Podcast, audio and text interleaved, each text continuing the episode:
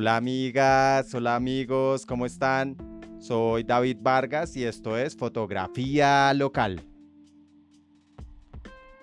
En ese proceso de encontrar cuáles son mis debilidades, pero también cuáles son mis mayores fortalezas, he encontrado que en la dirección pues me desenvuelvo muy bien y esto ayuda notablemente a mejorar mi trabajo, aun cuando las condiciones no están a mi favor. Y aunque me considero una persona tímida en muchos aspectos de mi vida, con el tiempo he logrado desarrollar pues cierta habilidad para dirigir. Y esto me ha hecho ver, me ha hecho entender que es un gran diferencial a la hora de hacer mi trabajo.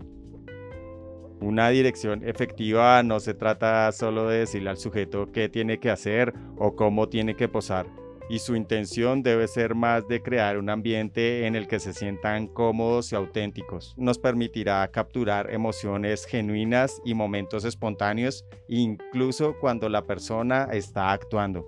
Una buena dirección debe saber cómo hablar y cómo entrarle a los modelos o a cualquier persona que esté delante de nuestra cámara. Y les doy un ejemplo porque por lo general la dirección está asociada a la fotografía y al video comercial, pero incluso al hacer fotografía de calle, la dirección juega un papel importante.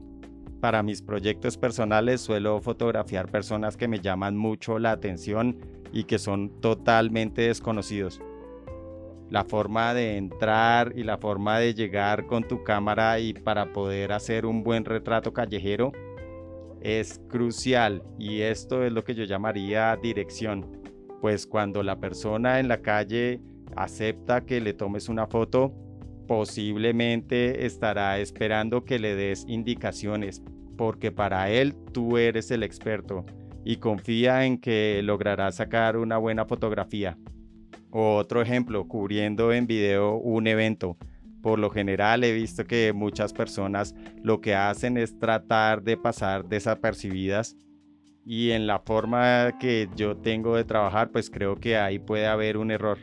Pues cuando te apersonas de la dirección, así sea un evento ajeno y que tenga momentos que desconoces, pues se sacará lo mejor de los asistentes y del ambiente es verdad que muchas veces es bacano como grabar desde lejos y hacer unos eh, retratos muy cándidos que la persona no sepa, pero en la mayoría de las ocasiones si eres capaz de acercarte a los invitados y empezar a dirigir cómo quieres una pequeña toma de ellos, o por qué creen ustedes que en Hollywood las películas siempre vendrán marcadas por el director, así por encima estén los actores en dinero y en fama, realmente el que está poniendo su sello es el director.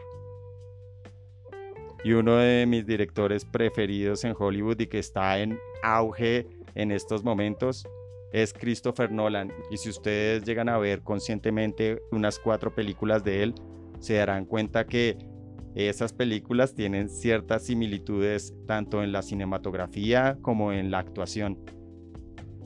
Y así podría seguir dando ejemplos universales de la dirección y cómo es una herramienta indispensable a la hora de subir el level de los trabajos. Pues este rol significa hablar mucho, tener mucha gracia y saber comunicar las ideas para que la representación sea muy fiel a la idea que se tiene en un principio. Por eso en el episodio de hoy quería enfatizar en este cargo importante que aunque sea una gran producción y tenga una persona sola como director, o por el contrario seamos nosotros con nuestra camarita siendo los directores, se debe siempre buscar la manera de comunicar y crear imágenes que resuenen de manera profunda y duradera lo que yo recomendaría es ser siempre auténticos.